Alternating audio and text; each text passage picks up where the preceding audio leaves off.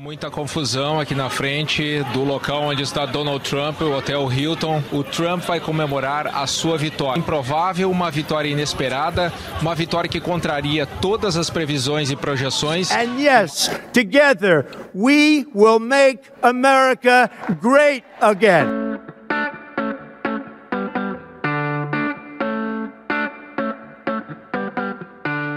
Oi, gente, tudo bem? Eu sou o Léo Bartz e estou trazendo para vocês aqui agora o terceiro episódio do In Off. É isso, para você que não conferiu os outros, a gente tem o primeiro sobre coronavírus com o Eloy Zorzeto, o segundo lançado na semana passada sobre a cobertura do Oscar com a Tanira Lebedeff e hoje vamos falar sobre eleições americanas, mais precisamente as eleições de 2016 que deram a Donald Trump o cargo de presidente dos Estados Unidos. E para conversar comigo nesse episódio e também interagir com o nosso entrevistado, que em seguidinha a gente vai dizer quem é, eu recebo junto comigo aqui a Júlia Barros e também a Alice Germansen. Oi, gurias! Hello! Mais um dia, estamos aqui prontíssimas para comentar. E aí, Léo, e aí, Ju, como é que vocês estão? Mais um episódio hoje com novidades, né? Com novidades. Eu gostei que a Ju já veio até com hello, né? Tá no clima, tá no clima, eleições americanas, outra língua, entendeu? Ah, eu, eu entro assim já, eu já entro no time, animadíssima. No um time, eu erro, um eu, gostei. entro, um eu chego falando inglês. É assim, a vida é assim. É assim, é assim.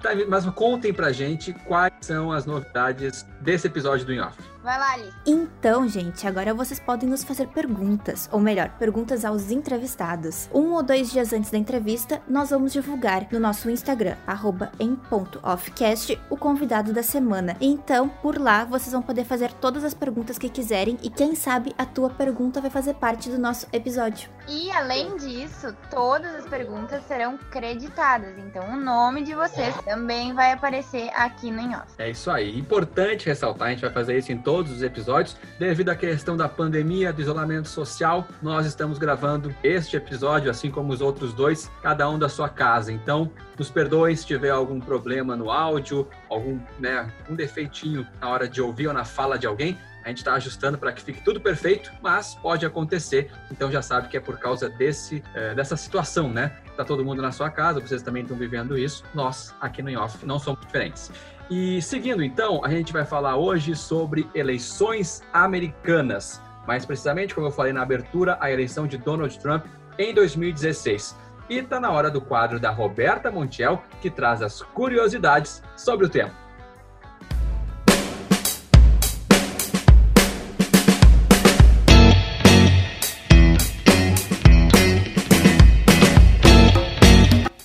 Aí, podcasters, sejam bem-vindos ao lado A da notícia. Agora você vai relembrar os cinco fatos mais importantes da eleição dos Estados Unidos em 2016.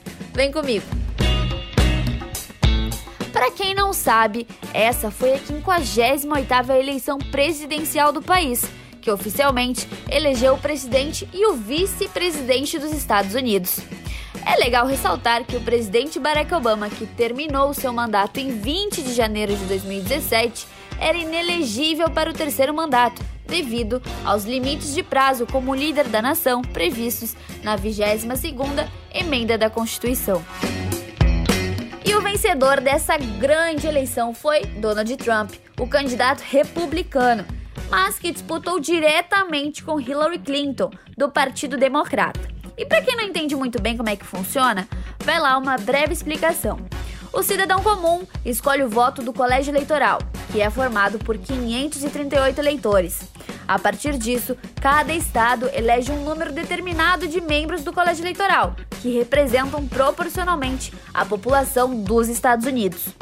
Com isso, para vencer, é preferível ganhar em muitos estados, mesmo que seja por apenas um voto de vantagem do que em poucos deles com uma vantagem de milhares de votos, que na verdade foi o que aconteceu com Hillary, ganhando apenas em 20 estados e na capital federal, o que representa 228 votos correspondentes no colégio eleitoral.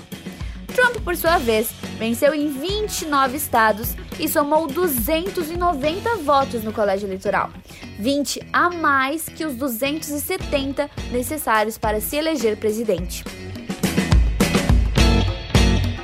E ah, se você não sabe, o voto nos Estados Unidos é opcional, enquanto aqui no Brasil o voto é obrigatório, inclusive até com pagamento de multa em caso de descumprimento da lei, o voto nos Estados Unidos é facultativo.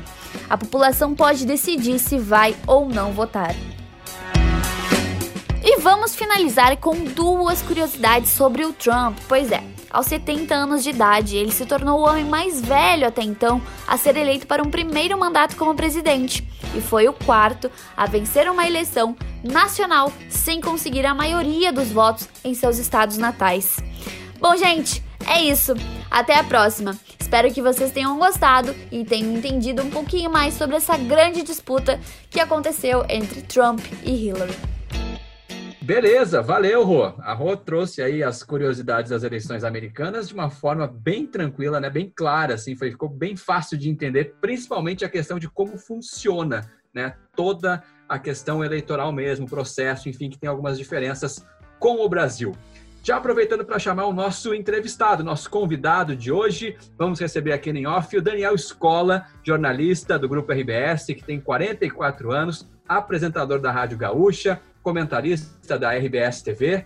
Ah, esse ano ele completa 25 anos de jornalismo, começou com 19 ainda na Rádio Caxias e tem no currículo diversas coberturas locais, nacionais e também internacionais. Daniel Escola, é um prazer tê-lo com a gente aqui no Off. Imagina, prazer é meu. De início, assim, eu já queria uh, perguntar se o jornalismo político, assim, voltado para questões políticas e pautas políticas, é uma preferência tua, assim? Tu, tu acha que tu te, te encaixa melhor, enfim, prefere falar de jornalismo político? Sabe, Léo, que eu, quando eu comecei no jornalismo, é, ainda na faculdade, essa era uma das áreas que eu não me imaginava fazendo ou fazendo cobertura, o dia a dia, enfim. Mas é aquela coisa, nunca diga nunca. E aí, ao longo do tempo, eu fui, eu comecei primeiro fazendo reportagem geral na Rádio Gaúcha, fiz reportagem policial e lá pelas tantas surgiu a ideia de eu ser repórter de política. Isso foi em 2004. Eu já tinha feito várias reportagens sobre política, já tinha feito cobertura eh, de governo, mas chegou um determinado momento em que eu, eu seria setorista de política. Isso foi em 2004, já se vão 16 anos. E a partir daí eu acho que eu entrei no novo mundo de cobertura, tu começa a entender melhor como as coisas funcionam. Há uma, uma certa, assim, um certo desdém talvez de dessa área da política, mas ela é muito interessante de, de, de se fazer cobertura. Primeiro porque, queira ou não, as decisões que norteiam a nossa vida, que, que dizem respeito a toda a nossa, nossa realidade, passam pela política. O sistema político é muito interessante depois que tu passa a estudar, a conviver, a estudar, a pesquisar, a entender como, como se dá a formação política de uma sociedade, tu também, tu também te interessa mais pelo tema. E eu passei a me interessar muito pelo tema, principalmente de 2004 para cá. E aí, é eu acho que tem um campo muito legal, assim, a política é um campo muito interessante, porque tu, tu, tu, tu vê tudo na política. Tu vê a economia, tu vê a sociologia, tu vê a administração pública, tu vê a área policial, infelizmente, ah, tu vê muitos casos de corrupção. Não é legal cobrir casos de corrupção, não é legal, porque a corrupção revela um traço da nossa sociedade que é muito, que é muito ruim, né? Uh, mas ao mesmo tempo nós temos um papel e quem faz esse papel de, de também revelar casos de corrupção é a imprensa. Aliás, é a única que pode fazer isso, né? Ninguém mais. Tá? O Ministério Público pode, pode fazer uma investigação, mas ele pode denunciar e ninguém fica sabendo. A imprensa tem o papel de levar essa informação para o público e o público tem o direito de saber detalhe do detalhe de tudo, toda a investigação, de tudo que aconteceu, porque afinal tudo aquilo é com dinheiro público, né? E dentro desse teu histórico na política e de todas essas histórias que tu já vivenciou, assim, é, qual, como tu compararia a política americana e a política brasileira, assim? É, as principais semelhanças e as principais diferenças? Bah, tem, tem algumas semelhanças e tem muitas diferenças. A primeira é que a, a, a política americana tem uma tradição muito diferente, né? Ela tem uma tradição muito mais consolidada de bipartidarismo, né? Dois partidos, dois polos bem, bem claros, assim, Partido Republicano, Partido Democrata. Ela tem as suas características em cada estado, então tu tem estados que são mais republicanos, estados que são mais democratas historicamente, né? Que nem no Brasil que nós temos uma desorganização partidária completa, uma desorganização política completa. É, nós temos hoje 39 partidos políticos e eu duvido, duvido que a gente consiga agora, nós todos aqui, nós quatro, citar todas as siglas que existem no Brasil o sistema político é diferente, o sistema partidário é diferente e o sistema de escolha dos, dos, dos políticos também é diferente. Aqui nós temos eleição direta, eleições separadas entre eleições municipais e eleições é, estaduais e, e federal. É, nos Estados Unidos é diferente. A eleição é indireta, o voto não é obrigatório, ao contrário do Brasil. E lá o presidente da República é eleito com base no colégio eleitoral. Então, e aí tem coisas incríveis, assim, por exemplo, tem, eh, na, aqui a gente só tem a urna eletrônica. Nos Estados Unidos tem inúmeros tipos de votação. É, tem cédula, tem urna eletrônica, tem a tela que parece uma urna eletrônica, uma tela grande, parece um iPad, assim, parece uma urna eletrônica, mas é diferente da urna eletrônica. Tem a votação, a votação por correio, um mês antes, em alguns estados, em, alguns, em algumas regiões lá, tu pode votar por correio, manda um mês antes da eleição. É, é, é um uma, é uma grande colcha de retalhos, assim, bem diferente. Essa mas, questão... mas tem uma clareza, assim, uma clareza. Tu sabe que, é, por incrível que pareça, assim, eles se interessam muito por política, embora o voto não seja obrigatório e embora nem, nem, nem toda eleição tenha a maioria, a maioria da população votante. Pegando um gancho nisso que tu falou sobre essas diferenças e também sobre essa questão do colégio eleitoral, que até era uma pergunta que eu tinha aqui, é, por exemplo, a Hillary fez mais votos que o Trump é e acabou não vencendo. E isso gerou uma, para as pessoas, pelo menos aqui no Brasil, que estavam tendo pela primeira vez uma experiência de mais, é, mais aprofundada, assim, acompanhando a eleição americana, ficou aquela estranheza, né? Poxa, ela fez 3 milhões, se não me engano, de votos a mais que ele e perdeu a eleição. Isso não gera algum, algum incômodo por lá? Eles têm isso com uma naturalidade, assim? É, sim, sim, porque já aconteceu várias vezes. Ah, e por que que isso acontece? Porque o peso de cada, cada estado tem uma população e ele tem um número de delegados. Só que isso não é proporcional a, a, ao número de delegados milimetricamente contados. Então, a Hillary ganhou nos estados que tem mais delegados, mas o Trump fez a maioria dos outros estados onde ele tinha mais condição de vencer, que eram estados menores com, menor, com menos delegados, mas na soma total ele teve mais delegados do que ela. Então ele ganhou a eleição, só que ela teve mais votos no voto direto. Se fosse contar, se fosse uma eleição direta como aqui no Brasil, ela teria ganho a eleição. E assim, e estando lá e conversando com os americanos, o que tu acha que influenciou a eleição do Trump? Quando eu cheguei na Flórida, impressionante, eu, eu, eu cobri dois, uh, dois comícios do Trump e dois comícios da Hillary em cinco dias lá, e em lugares diferentes. E a adesão à campanha do Trump foi muito interessante, muito interessante porque eu cheguei lá e queria, assim, eu vinha do Brasil, então, como é que as pessoas vão votar num cara que nem o Trump? O que, que leva as pessoas a votar num cara que nem o Trump? E tu começa a entender por quê. Começa a conversar com as pessoas, tu começa a entender, por mais que tu, tu te sinta assim. E eu acho que isso é uma. A primeira coisa que tu tem que ter quando tu for. Quando tu é de outro país, tu vai cobrir uma eleição naquele país, é distanciamento absoluto de fato político, de, de, de, de, de preferência por um ou outro candidato. Não, não só em outro país, acho que aqui também, tá? É distanciamento absoluto dessas pessoas. Mas o Trump era uma figura assim, sabe? É uma figura que briga com a imprensa, que prega contra a imprensa, que é uma figura assim é, repulsiva assim sobre certo aspecto, porque é um cara machista, é um cara é, algumas declarações até com conotação racista, pessoa que se alia a KKK, né, que estava aliado a, a, que tinha pessoas, né, David Duke, que é o, um dos mentores da, da Klux Klan, era apoiador do Trump. E o Trump não via nenhum problema ele ser apoiador dele, sabe? É, ele não condenava isso. Então é uma coisa meio, meio repulsiva, assim. Mas eu cheguei lá, assim, super, com a mente completamente focada em entender por que as pessoas iam votar no Trump e por que as pessoas iam votar na Hillary. E aí, devagarinho, tu começa a entender por quê. É, e é fácil. É fácil, é fácil. Primeiro, fake news. Fake news teve um papel assim muito preponderante na eleição de 2016. É, eu conversava com as pessoas nos comícios e elas diziam assim: não, vou votar no Trump porque a Hillary está doente doente? Como assim? Ah, Hillary tem Parkinson. Eu disse, sério, onde é que o senhor viu isso? Ah, eu vi no Facebook. Deu sério, no Facebook, uma notícia de algum jornal. Não, não, não. Alguém escreveu um texto lá e contou essa história. Assim, coisas, sabe? Aí outra pessoa, ah, por que, que o senhor vai votar no Trump? Ah, não, porque chega do, chega do, da, da família Clinton. Esse Bill Clinton é um abusador. Abusador, ele, ele, ele participa de orgias não sei, é umas coisas assim, sabe? Peço como assim, cara? Que história é essa? Uh, então, fake news foi uma, uma coisa muito pesada na eleição. Tem um outro aspecto lá, que é o aspecto, eu diria, eu diria assim, anímico, né? A, a, o, o, ânimo das pessoas sobre, sobre a continuidade, porque raramente tu tem. Eu não me lembro de, de outro, que, outro partido que tenha ficado, outra vez em que um partido tenha ficado três mandatos no mesma em sequência. Então tu teve duas gestões do Obama. Aí reconduziu o Partido Democrata tinha um desgaste do Partido Democrata, embora fosse o Obama, um desgaste interno. O Obama continua sendo uma figura popular fora do, dos Estados Unidos. O Obama era um cara, poxa, um presidente, o primeiro presidente negro, isso foi muito interessante, uma quebra de paradigma, fato histórico. Mas o havia um desgaste do governo Obama.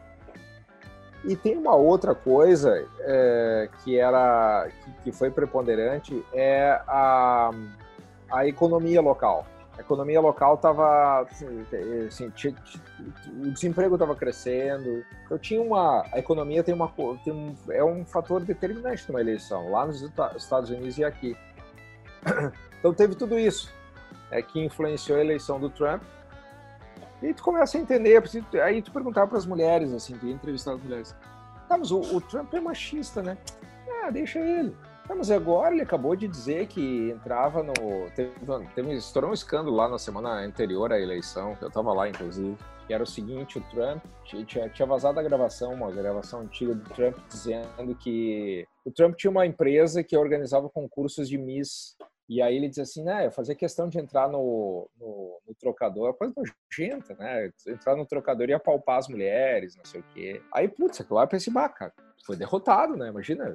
Aí entra aquela coisa do politicamente correto, né? Que é, que é uma discussão super assim, é, para nós, eu, pelo menos para mim, é, é, muito nojento isso, né? Eu, eu, eu, eu, particularmente, nunca, nunca votaria numa pessoa que dissesse isso, é, porque acho isso inconcebível. Imagina um homem desses conduzindo o país. Mas, por uma parte do eleitorado americano, é, é o jeito dele, chega do politicamente correto. É, ele é falastrão. A mesma coisa que ajudou a eleger o Bolsonaro. É o que acontece aqui todo dia, a é, gente fica apavorado.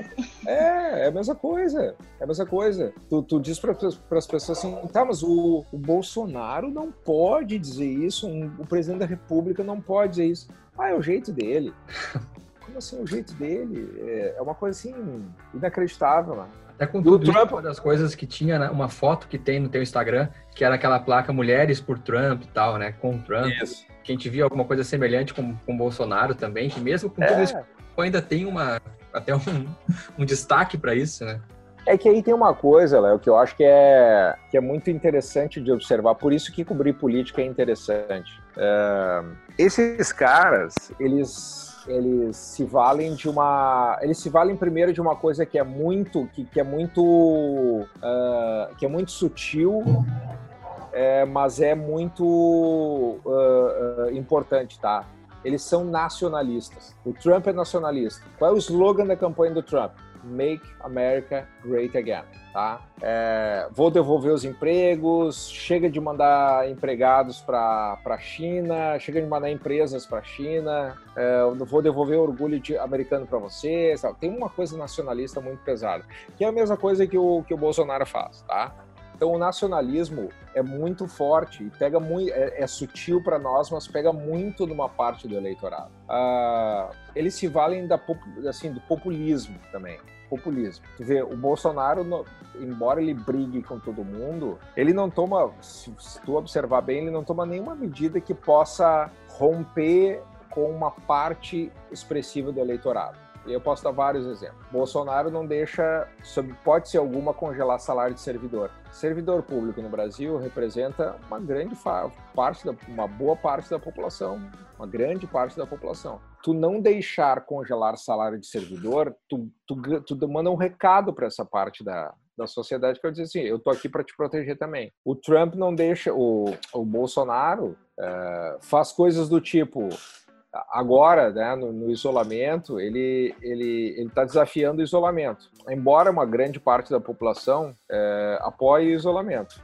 ele está fazendo um jogo político aí que para nós é, para as pessoas que têm um discernimento intelectual melhor do que está acontecendo, parece um absurdo. Mas para uma camada da população, essa que é mais é, barulhenta, digamos assim, para essa camada da população é maravilhoso. É, tá aí o presidente desafiando, é, nós vamos sofrer com a economia. Pessoas que não estão pensando no, no todo, né? não estão pensando em não ser egoístas. É, outra coisa que o, que o Bolsonaro faz é ah, é, é, o, o, maior populismo do Bolsonaro é uma coisa que a gente não percebe. O Bolsonaro todo fim de semana aparece com uma camiseta de time de futebol ou com um calção de time de Eu futebol. Eu achei um absurdo na, na live, aquela que ele fez a piada, ele tá com uma, uma camisa de futebol.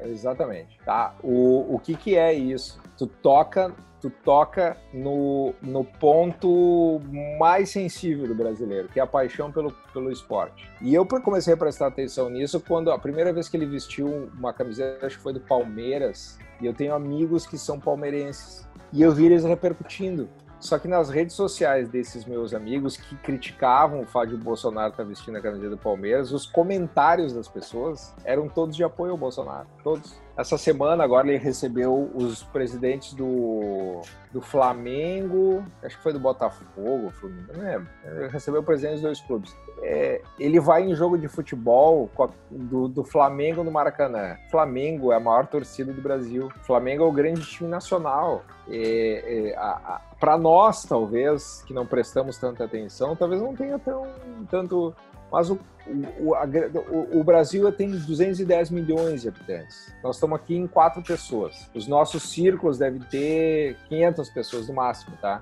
500 pessoas não faz diferença nenhuma. A nossa bolha não consegue entender isso. E eu sempre digo bolha no bom sentido, tá? É, às vezes a gente julga, faz julgamentos sobre Bolsonaro, sobre Lula, sobre com base só na nossa realidade. A nossa realidade é, é um grão de areia num deserto. E agora, assim, aqui no Brasil, pelo menos, a gente recebia uma imagem de que a corrida estava ganha, assim, que a Hillary era só ser anunciada como a nova presidente, né, mais de 90% de chance né, nas, nas, pesquisas, enfim. Se lá o clima também era esse, de certeza da vitória dela. Absolutamente, mesmo clima. E lá aconteceu uma coisa interessante, Léo, que foi o seguinte: e ainda bem que foi assim, porque senão a gente, a gente teria, não teria se dado bem.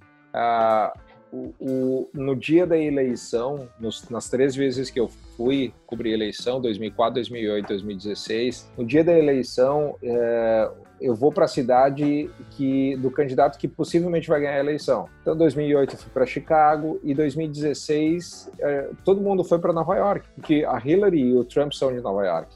Hum, Aliás, o, os comitês deles estavam distância assim de 7, 8 quarteirões. Nossa. Então, é, e a Times Square fica no meio, fica no meio do caminho entre um e outro comitê. E aí, bom, todo mundo foi para Nova York. Aquela noite em Nova York foi histórica, porque a gente chegou em Nova York e todos os jornalistas ali, todo mundo, bom, a festa, a festa estava armada para o comitê da Hillary. E assim, todas as projeções, todas, sem exceção, assim, das maiores, indicavam a vitória da Hillary. O que aconteceu? Na noite da eleição, estava todo mundo achando que todas as projeções davam, indicavam a Hillary, tá?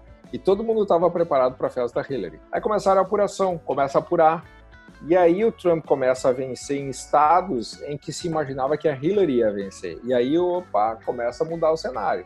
Aí começa a mudar, vai indo, aí é a noite inteira de apuração. Começou às começa às sete da noite e vai até às seis da manhã. E aí a régua foi indo, assim, o ponteiro foi girando em favor do Trump. E aí chegou lá por três, quatro da manhã, anunciaram o Trump vencedor.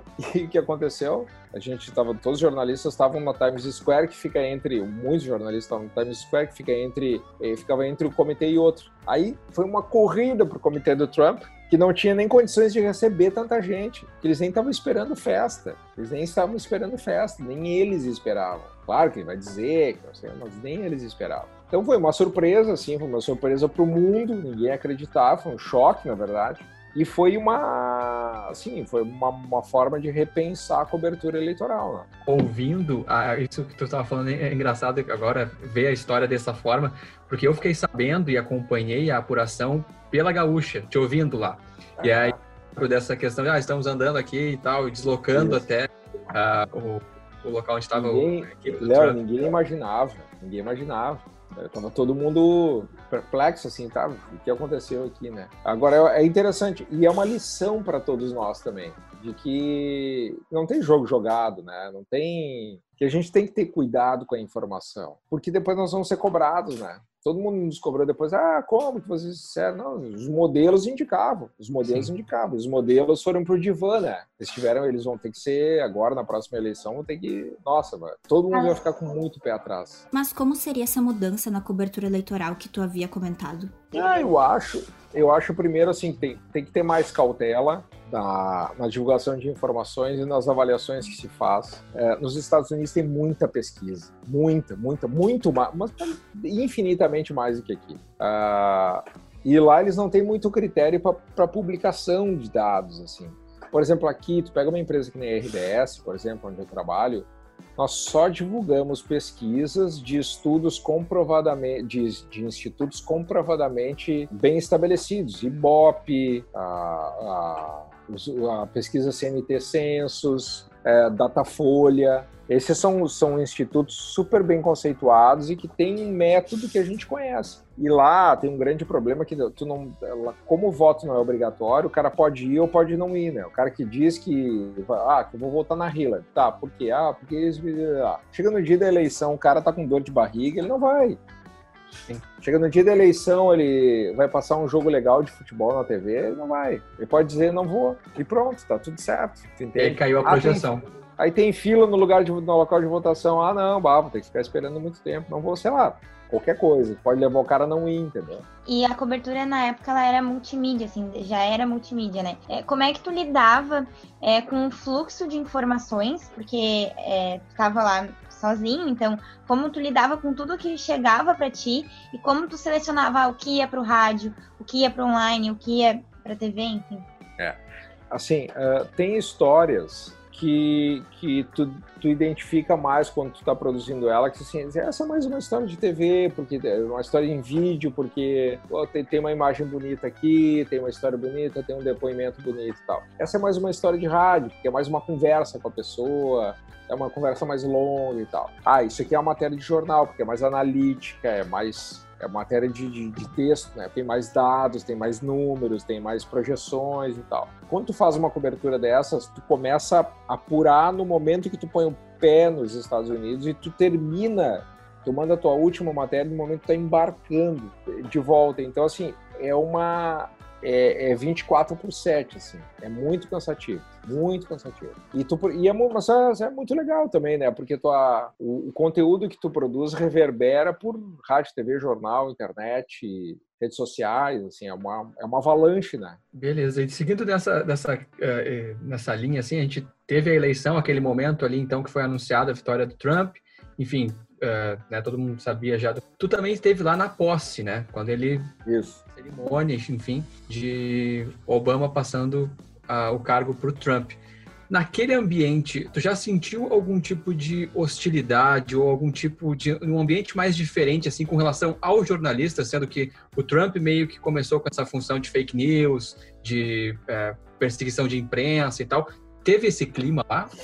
É, um pouco, Léo, um pouco. Uh, eu acho o seguinte, tá? Uh, no dia da posse do Trump, foi dia 20 de janeiro. No dia 21, teve aquela marcha, a marcha das tocas rosas, vocês lembram disso? Das mulheres, marcha das mulheres e tal. Sim.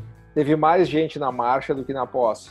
Então se criou um clima um clima já de, de, de, de, de confronto ali, sabe? Não contra a imprensa, mas nível a tensão política cresceu muito. O Trump é, se sabia, o Trump sempre brigou com a imprensa. Ele, ele, embora ele seja um produto da imprensa, de mídia, ele sempre brigou com a imprensa. Tinha uma certa tensão também, sabe? Tinha uma, mas como eu não, eu, como é, como a minha cobertura não é uma cobertura, por exemplo, que o New York Times faz ou que a CNN faz, que estão no encalço do candidato, eu, não, eu pessoalmente não senti isso, tá? Os Estados Unidos, ao contrário do Brasil, apesar de, de, de eu ter várias críticas, assim, a, a, a tem um entendimento sobre o papel da imprensa me parece muito mais consolidado, assim, né? O, o conceito de liberdade de expressão nos Estados Unidos é muito é muito arraigado, sabe? É muito muito claro, assim, muito incorporado a, ao dia a dia do, do, do americano. Então, eu senti mais aqui do que lá, mais aqui no Brasil. Mais aqui. Tu acha que isso, eh, essa onda começou lá e interferiu aqui? Ou não? Esse movimento uh, não? Eu acho que sim, sob certo aspecto, porque o, o que o Trump faz, o Bolsonaro faz. Mas eu vou recomendar para vocês. Tenho vários livros para recomendar para vocês, mas leiam esse livro aqui e vocês vão, vocês vão identificar muito. Esse livro se chama Medo, do Bob Woodward, que é Trump na Casa Branca. Bob Woodward é do Washington Post, é o grande repórter do Washington Post, e ele, ele escreve sobre todos os presidentes, já desde o Nixon, que ele ajudou a derrubar, na verdade. É que ele ajudou a derrubar, as reportagens dele derrubaram o Nixon. O Bob Woodward é, escreve assim, ele, ele, ele, entrevistou dezenas de pessoas que trabalharam com o Trump, e tu começa a entender porque tu, tu vê exatamente o Bolsonaro, mesmo, mesmo modo de atuação. Mesma coisa, mesma coisa. É, faz tudo baseado no calor da rede social, toma uma decisão, volta atrás ali na frente, não tem compromisso com a verdade, não tem compromisso com a precisão de informação. Então tu me pergunta, começou lá e continuou aqui? Sim, começou lá, continuou aqui. Os dois únicos países que politizaram agora na Covid-19 a hidroxicloroquina são os Estados Unidos e o Brasil. E a gente chegando em 2020, seria ainda, acredito que venha a ter, até queria a tua opinião se as eleições vão acontecer normalmente, né? As eleições que estão programadas para os Estados Unidos, com essa questão toda da pandemia, enfim. Como é que chega o ambiente eleitoral americano? A gente consegue pensar ou projetar alguma coisa? Como é que chega o Trump para essa reeleição e o Joe Biden, que a princípio deve ser, eh, já está confirmado, enfim, deve ser o candidato democrata nessa disputa, tem alguma chance contra o Trump? Olha, Léo, antes da, antes da eleição, antes da pandemia, eu entrevistei o novo embaixador do Brasil nos Estados Unidos, que aliás é gaúcha de Porto Alegre, Nestor Foster Jr. Teve em Porto Alegre. E a gente teve uma longa, depois da entrevista a gente teve uma longa conversa e me marcou muito isso, falar em janeiro, tá? Me marcou muito, ele disse o seguinte, ele disse, olha, os elementos que vão decidir a eleição ainda não estão postos muita coisa vai acontecer ainda. Mas, mas, se nada mudar radicalmente, a eleição é do Trump. Me parece, tá? Me parece que a eleição tem caminhado e de fato era isso. Por quê? Porque a economia está bem na, nos Estados Unidos. A economia está bem. O emprego estava, até antes da pandemia, o emprego estava em tava, o desemprego estava muito baixo, nos menores níveis de desemprego. Uh, Assim, a questão uh, política estava tava equacionada, tu tinha um cenário assim favorável ao Trump. Bom, o que, que aconteceu depois de março? Uma pandemia brutal que colocou os Estados Unidos como o país com o maior número de mortes, que teve uma atuação do Trump super questionada. Então, tu, tu tem uma, uma política completamente errática de, e hesitante de, de combate ao coronavírus. Uh, quando tu começa nos Estados Unidos, a imagem de um caixão americano, de um americano, é muito pesada, muito pesada. Tu começa a ter muita morte. É um eleitorado que se, se movimenta muito sobre isso. A economia dos Estados Unidos vai cair um monte esse ano. O Trump resolveu abrir uma guerra é, contra uma guerra de nervos, né? Uma guerra fiscal, uma guerra comercial, uma guerra política, uma guerra econômica contra contra a China. Não sei se isso não vai pesar também. E hoje tu começa a ver sinais de que a, que a, que a reeleição dele tá, começa a correr riscos. Normalmente, normalmente, tira, tirando algumas exceções, o presidente consegue se reeleger, normalmente. O Trump vai conseguir, acho que ainda é cedo para dizer, mas a eleição ficou mais difícil para ele depois da pandemia. Bom, agora eu vou abrir para as perguntas dos ouvintes. A primeira é do Patrick Vieira. Como foi a reação dos jornalistas que cobriram aquele pleito com a vitória do Trump? O que se falou nos bastidores? Assim, de muita perplexidade, né? Muita ninguém esperava, ou a maioria das pessoas não esperava, os jornalistas não esperava a eleição do Trump. Uh, e havia também assim, é, havia um então, o que, que, pode acontecer agora? Como é que vai ser? Como é que vai ser a? Como é que vai ser um governo Trump? Havia muita dúvida. Eu acompanhei dois, presencialmente dois comícios do Trump e vi muitos, muitos discursos deles, dele. E impressionante como ele repetia as coisas. Então, exemplo do Brasil que a gente tinha pouca ideia de como seria um governo Bolsonaro. Lá nos Estados Unidos também tinha uma, tinha uma dúvida assim, como é que vai ser esse governo? Porque ele não, ele não, ele nunca foi político ele nunca fez uma, ele nunca administrou nada nos seus negócios dele. Como é que vai ser um homem completamente fora da política dentro da, da Casa Branca? Então essa era a dúvida no início. E parece que a gente está vendo agora né? como é que é. Vamos para mais uma pergunta então do Leandro Olegário, professor e coordenador do curso de jornalismo da SPM. Legal. É, escola, como percebe a influência, a interferência das redes sociais, tanto dos acontecimentos da mídia tradicional que reverberam nas mídias sociais quanto contrário, na cobertura eleitoral, com um olhar comparativo, o que aconteceu em 2016 nos Estados Unidos e projetando 2020 aqui no Brasil, ainda que uma seja nacional e outra municipal. Obrigado pela pergunta, Olegário, meu amigo, meu ex-colega de, de Rádio Gaúcha. Uh, o que é, bom, em 2016, como eu disse, na né, eleição americana foi a, a, o papel das redes sociais foi determinante. Ele, ele ajudou a decidir a eleição. De lá para cá, o que, que a gente viu? A gente viu em 2018 o papel das redes sociais muito forte aqui no Brasil, e nesse ano nós vamos ver de novo protagonismo, infelizmente, da campanha dentro das redes sociais, com muita manipulação de informação, e o papel do jornalismo cada vez mais relevante, porque é pelo jornalismo, como nós estamos vendo agora na crise do coronavírus, que as pessoas vão de fato se informar sobre, sobre o que está acontecendo. É no jornalismo confiável, né, jornalismo de veículos tradicionais, em que as pessoas buscam informação para se informar melhor. Agora a última do professor Roberto Ibel, da SPM. Quais as semelhanças que você, escola, verificou entre o eleitorado do Trump em 2016 e o de Bolsonaro em 2018? E quais as diferenças? Embora sejam, sejam, sejam países diferentes, circunstâncias diferentes, tem muitas similaridades. Um eleitorado muito movido pelo, por, por notícia falsa, né? um eleitorado muito movido pelas redes sociais, que, que, que, se, que se, se influencia demais pelo que, rock, pelo, pelo que é produzido em redes sociais embora aqui tenha uma, uma pequena diferença. Aqui nós tivemos um eleitorado Bolsonaro, que o que foi determinante para a eleição dele, o eleitorado dele estava saturado do modelo anterior, que era o modelo Lula, o modelo PT. E no segundo turno, entre o candidato do Lula e o Bolsonaro, uma parte da população resolveu apostar no Bolsonaro. Nós ouvimos muito aqui na campanha, é, ah, tem que ser, ah, mas o Bolsonaro é isso e aquilo. Bom, tem o remédio tem que ser amargo para curar um grande problema. Para curar um grande problema, que é a corrupção, tem que ser um remédio amargo. E lá nos Estados Unidos havia uma coisa assim menos presente, um discurso menos presente é ter que acabar com o outro lado. Não existia isso ter que acabar com o outro lado. Aqui tem motivo, tem muito isso. Temos que acabar com o outro lado. Essa polarização destrutiva que nós temos no Brasil. Nós temos uma polarização destrutiva no Brasil. Nos Estados Unidos, não. Embora o Trump vinha com aquela retórica dele de é, vamos acabar com o pântano de, de Washington, né? nós vamos drenar o pântano de Washington.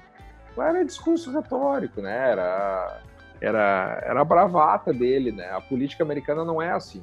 Mas as semelhanças são um eleitorado muito movido por fake news, muito incentivado a, a, não ver na imprensa um atravessador, que é uma, uma, uma lógica equivocada. E, e, acho que é isso.